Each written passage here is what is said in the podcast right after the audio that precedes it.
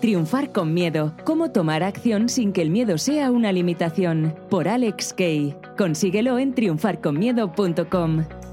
Buenas, buenas, bienvenido, bienvenida a un episodio más de mi podcast. Te habla Alex Kay, K-E y Latina, y te tengo una gran noticia si me sigues desde hace tiempo, si escuchas este podcast desde hace tiempo, el audiolibro, versión audiolibro de mi libro Triunfar con Miedo, ya está casi casi disponible y he decidido lanzarlo en preventa únicamente para los oyentes de mi podcast, porque tú que ya consumes mis contenidos en audio, entonces te encantará escuchar el audiolibro de Triunfar con Miedo. Y solamente por ser oyente de mi podcast te voy a permitir que lo adquieras a mitad del precio de lo que saldrá en las plataformas de venta y además podrás descargarlo y escucharlo en cualquier dispositivo, a diferencia de como tienes que hacer por ejemplo en Audible o en Storytel, que tienes que estar obligatoriamente allí dentro de la aplicación de ellos, yo te voy a permitir que lo descargues en MP3 para que lo escuches donde quieras y además a mitad de precio.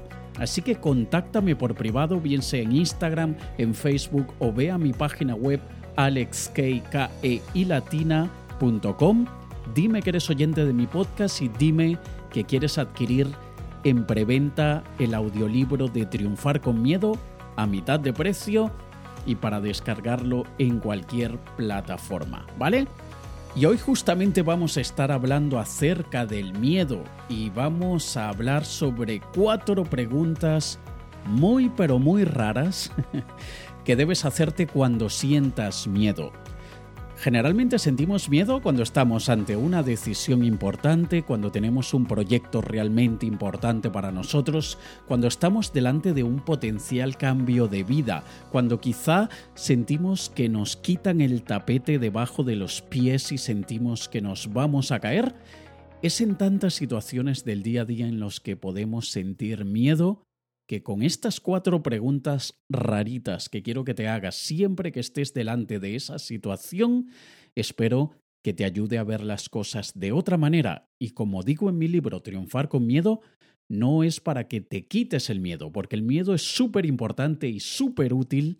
El miedo nos protege de lo malo, el miedo nos mantiene alertas, el miedo nos genera adrenalina y nos hace rápidos, nos hace más fuertes, nos hace, aunque, aunque, paréntesis, paréntesis, aunque mucha gente se paraliza por el miedo y entra en pánico y que luego parecen, o, mejor dicho, parecemos, porque a mí me pasa, parecemos un venado, un cordero, un lo que sea, en mitad de la carretera, a mitad de la noche, y cuando vemos que el coche viene a 150 kilómetros por hora, nos cagamos del miedo y lo que hacemos es pelar los ojos y no nos movemos de allí. Esto me pasa a mí, te ha pasado a ti, nos pasa a todos. Pero por algo he dedicado 280 páginas o yo que sé cuántas en el libro Triunfar con miedo, no sin miedo, para que aprendas a ver el miedo como tu mejor amigo y no como tu peor enemigo. Para que nosotros podamos reencuadrar el miedo, es importante que lo analicemos desde varias perspectivas. No queremos ver únicamente lo peor que podría pasarnos, sino que deberíamos cambiarle la forma a ese miedo, cambiar la manera como ese miedo nos afecta y aprender a triunfar con ese miedo. Y en este episodio estas cuatro preguntas muy raritas te ayudarán a conseguir justamente eso. Ahora, primero que nada, hay una pregunta que no es rara, es muy normal, muy importante, muy útil, que debemos hacernos antes que las otras. Y la pregunta es muy básica, es, ¿realmente quiero esto? ¿Esto es algo que yo realmente quiero? Y la respuesta no es, no es que sí, no, un sí no es suficiente. Tiene que ser un por su claro que sí. Tiene que ser un como el mismísimo aire que respiro.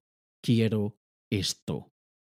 Recuerda que si tus metas o aquello que quieres alcanzar son del 1 al 10 vamos a asignarles una puntuación de 7, pero estás cagado del miedo en nivel 8, no vas a hacer nada de lo que tengas que hacer porque el miedo te paraliza.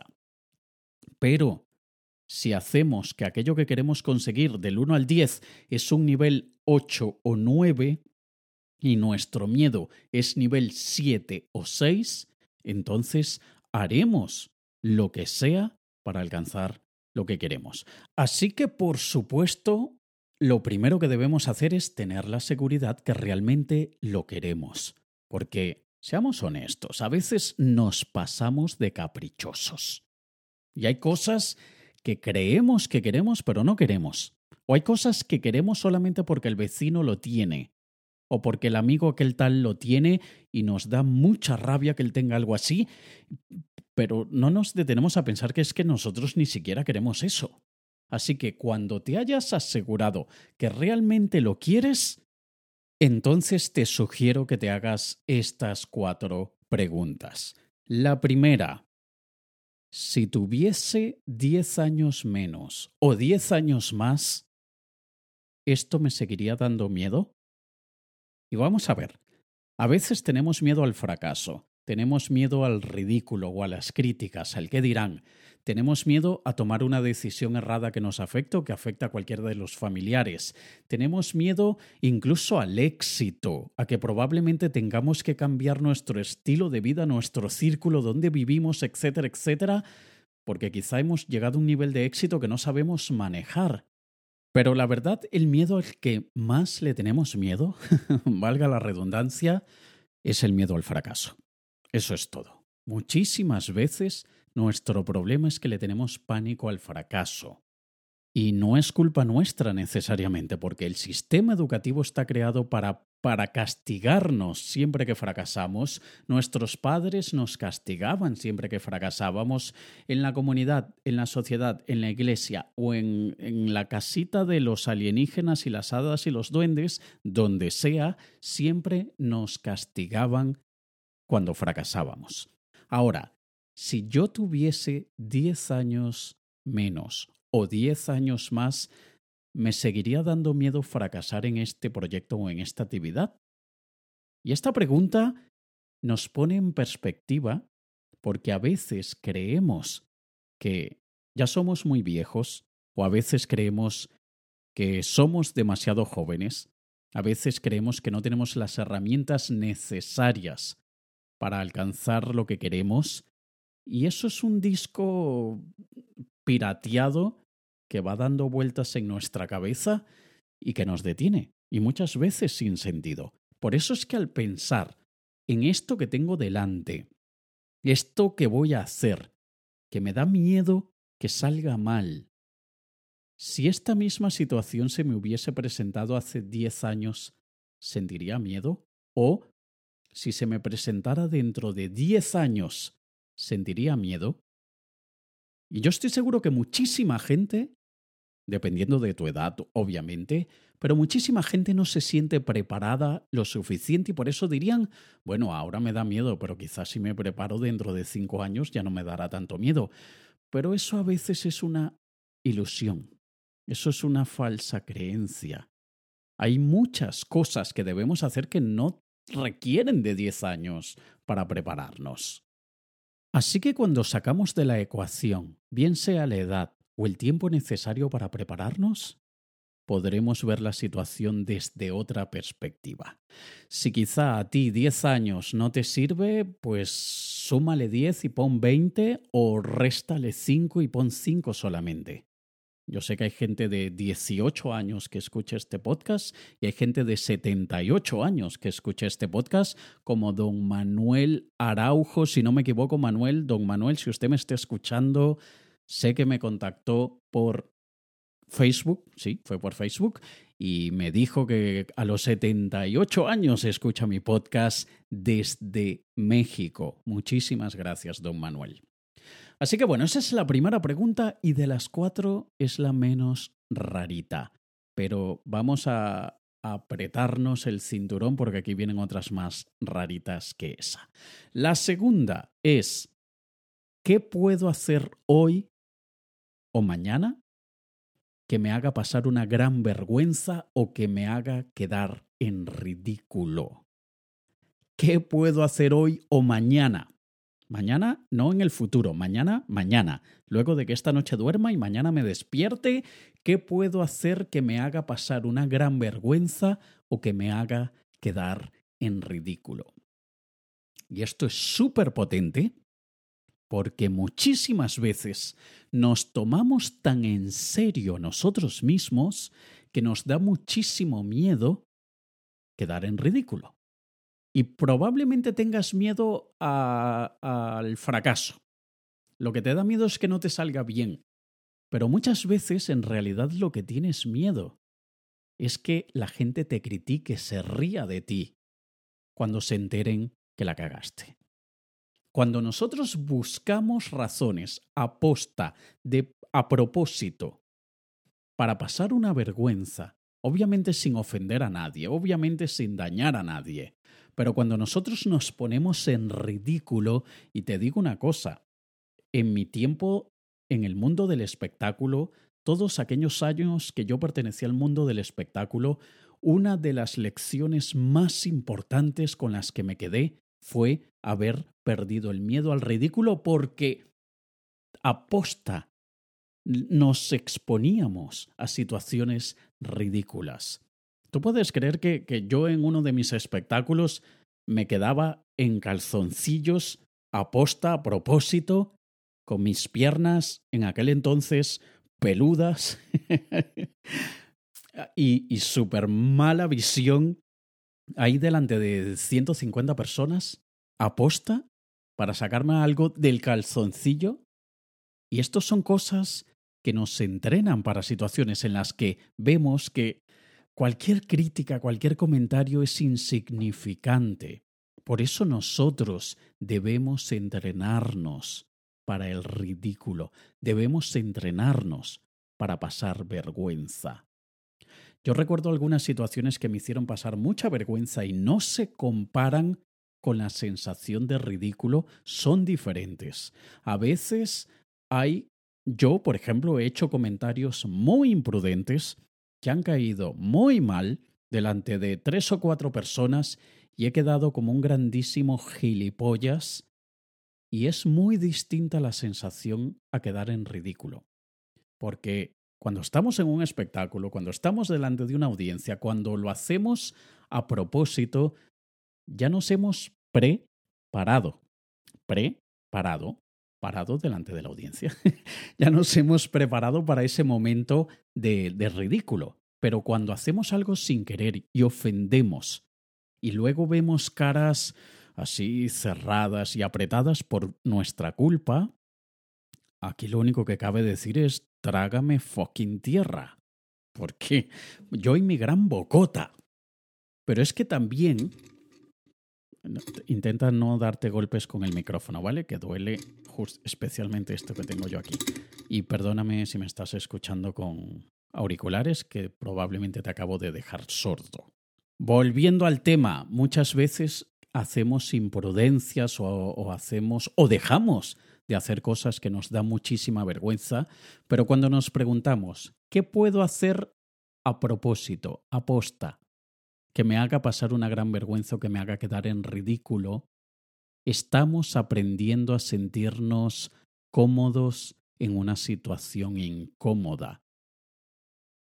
Y no solamente porque le tengamos miedo al que dirán. Y hay personas que dicen, no, a mí no me importa lo que opinen los demás. Mentira, a todos nos importa lo que opinen los demás. Ese de más es lo que puede que te importe más o menos, porque quizá que alguien te critique por Internet no te importa para nada, pero quizá que esa persona, la más importante en tu vida, te critique, quizá eso sí te duele. Así que todos sí que somos afectados de alguna manera u otra por lo que digan los demás. Y cuando nosotros aprendemos a ver esto desde esa otra perspectiva, muchas veces minimiza la sensación de miedo al fracaso, al, al, éxito, el miedo típico del emprendedor o el miedo a tomar decisiones erradas, porque aprendimos que esta sensación de vergüenza o de ridículo a la que nos hemos expuesto hace que, por comparación, otros sentimientos se vean insignificantes. Si alguien a mí me dice, Alex, es que tengo muchísimo miedo de invertir 100 dólares o euros, vamos a decir así una cantidad que no es mucha, pero tampoco es tan baja. Eh, a ver, 100 euros, 100 dólares en cualquier país es algo de dinero. Em, me da mucho miedo perderlos. Vale, ¿qué te da más miedo? ¿Perder 100 euros o salir en plena avenida de tu ciudad en pañales de bebé y chupando una chucha de bebé? ¿Qué te da más miedo? Y ahí tú me dices, ¿a dónde tengo que transferir los 100 euros? Porque muchísima gente dice, no, no, no, no, no, no, no, no. Y nosotros lo que estamos haciendo es una comparación que nos pone en perspectiva esto que sentimos. Y muchísimas veces, atención, esto ya lo he dicho en mi libro, lo he dicho en otras, en otras conferencias, es lo mismo que hace, por ejemplo, eh, un boxeador cuando entrena con pesos en los brazos para que cada vez que da un puñetazo le cuesta mucho por los pesos que tiene en los brazos, para que luego cuando no tenga esos pesos vea que es mucho más rápido, mucho más ágil, se siente mucho más ligero, porque está acostumbrado a entrenar con pesos en los brazos. Y cuando se los quitas, siente que tiene brazos de pluma. Y lo mismo, muy similar estamos haciendo aquí. Así que te recomiendo que hoy o mañana busques algo que te dé mucha vergüenza, te expongas a eso y que quedes en ridículo. Sí, estoy hablando en serio. Y quiero que te tomes una foto y me la envíes. Hazte una foto y me envías y me muestras qué fue lo que hiciste para quedar en ridículo. Porque eso forma parte de tu entrenamiento, mi joven Padawan. La tercera pregunta. Si me pusieran una pistola en la cabeza para que haga esto que me da miedo, ¿le tendría más miedo a la bala o a lo que debo hacer? Muy similar al anterior en el sentido de la comparación. Si me ponen una pistola en la cabeza, ¿lo haría? ¿O es de aquellas cosas que digo, primero muerto? Si, ese es el caso, entonces aquella primera pregunta de ¿será que realmente lo quiero? Me imagino que la respuesta habrá sido no. Porque yo por gente que realmente quiero me pongo delante de una pistola y recibo una bala por la gente que quiero. Y nosotros muchísimas veces esta metáfora de la pistola en la cabeza, que siempre la escuchamos y siempre incluso lo decimos, es una manera de ilustrar la obligación. Nos están obligando. Si me obligaran a punta de pistola, ¿le temería más a perder mi vida o hacer esto que tengo que hacer? ¿Será que este cambio de carrera es tan grave como llevar una bala en la sien? ¿Será que este cambio de pareja es tan peligroso como tener una pistola en la cabeza? ¿Será que el dejarlo todo en mi país e irme a otro país totalmente distinto es peor que recibir un balazo? 99.99% de los casos no será tan grave como que te den un balazo. Obviamente. Solo que a veces se nos olvida lo obvio. Somos especialistas en decir, va, sentido común. Sí, pero es que sentido común no es práctica común. ¿Por qué? Porque se nos olvida y por lo tanto no practicamos aquello que no recordamos. Así que hazte esa pregunta. Si me pusieran una pistola en la cabeza, ¿le seguiría teniendo miedo a esto? ¿Le tendría más miedo a esto que a una bala o al revés? Y la última pregunta, la cuarta pregunta rarita que te debes hacer es si estuviese totalmente seguro que me voy a morir en menos de un año ¿me seguiría dando miedo? Ha venido Nostradamus, se me ha aparecido y me ha dicho, Alex. No, espera, mejor así. Alex, en menos de un año morirás. Joder, me he cagado. Joder, Juan, te has pasado ese efecto de sonido, ¿eh? Que impone, ¿eh? Impone.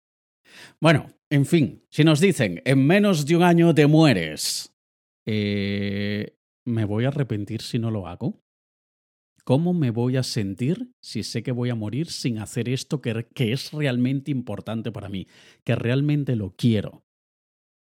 Porque el miedo que realmente debemos cultivar es el miedo al arrepentimiento. Es ver que estamos de cara a la muerte y no haber hecho aquello que más queríamos hacer. Aquellas cosas que realmente eran importantes para nosotros. Así que si supiera que me queda menos de un año ¿Voy a seguir con estas tonterías de este miedo que me detiene? ¿Voy a seguir contándome un montón de historias porque es cómodo estar en esta situación y porque no voy a sudar y porque no me tengo que esforzar mucho? ¿Pero es que me voy a morir así tan patéticamente? ¿O me voy a levantar el culo de la silla y voy a hacer lo que yo mismo decidí que es importante para mí?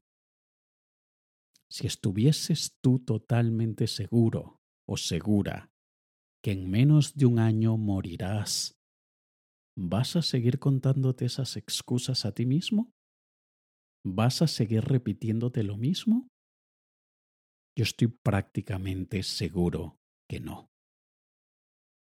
Así que lo importante, lo más importante de todo esto es que siempre tengas claro por qué lo quieres, para qué lo quieres de qué manera tu vida será mejor, de qué manera la vida de los tuyos será mejor cuando dejes de contarte tantas historias, cuando dejes de meterte tanta porquería en la cabeza, cuando dejes de repetir el diálogo de otros, bien sea de tus padres, bien sea de tus profesores, bien sea de tu expareja, cuando dejes de, repetir, las palabras de ellos, y empieces a hablarte a ti como tu voz suena dentro de ti, como aquello que realmente tienes dentro, con todo ese potencial que sigue atrapado bajo un montón de palabras de mierda de la sociedad. ¿Cómo te vas a comportar cuando dejes todo eso de lado y decidas buscar aquella vida que tú realmente quieres?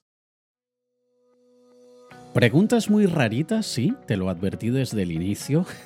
de hecho, tú mismo hiciste clic para escuchar este episodio. Así que estas son las cuatro preguntas muy raras que te tienes que hacer. Te las recuerdo. Primero, comienza asegurándote que realmente quieres eso, realmente es lo que tú quieres. Luego pregúntate, si tuviese 10 años menos o 10 años más, o 20 o 5, lo que sea, ¿esto me seguiría dando miedo? ¿Qué puedo hacer hoy que me haga pasar una gran vergüenza o que me haga quedar en ridículo? Si me pusieran una pistola en la cabeza para que lo haga, ¿le tendría más miedo a la bala o a lo que debo hacer? Y si estuviese totalmente seguro que moriré en menos de un año, ¿seguiría contándome la cantidad de excusas que me he estado contando para no hacer esto? ¿O me levantaría, lo haría y arrasaría? ya tú sabrás. Es tu vida, es tu meta, es tu decisión. Solamente espero que de verdad no mueras habiéndote quedado como una persona con potencial, sino que vivas al máximo, explotes ese potencial y mejores tu vida y la de los tuyos. ¿Vale? Te recuerdo mi audiolibro Triunfar con Miedo está casi casi listo. Decidí que lo lanzaré en preventa solo para ti, oyente de este podcast. No hay preventa en ningún otro lado y lo hago porque tú me consumes a mí en audio, tú me comes en audio, por más raro que eso suene, y quiero que tú tengas primero que nadie mi audiolibro y lo tendrás a mitad de precio y lo podrás descargar para cualquier dispositivo. Así que contáctame por privado en Instagram, en Facebook o en mi sitio web alexkeilatina.com y dime que quieres mi audiolibro y te daré el enlace de la preventa. Nos escuchamos la próxima semana en un nuevo episodio. Te ha hablado Alex Kay. Un saludo.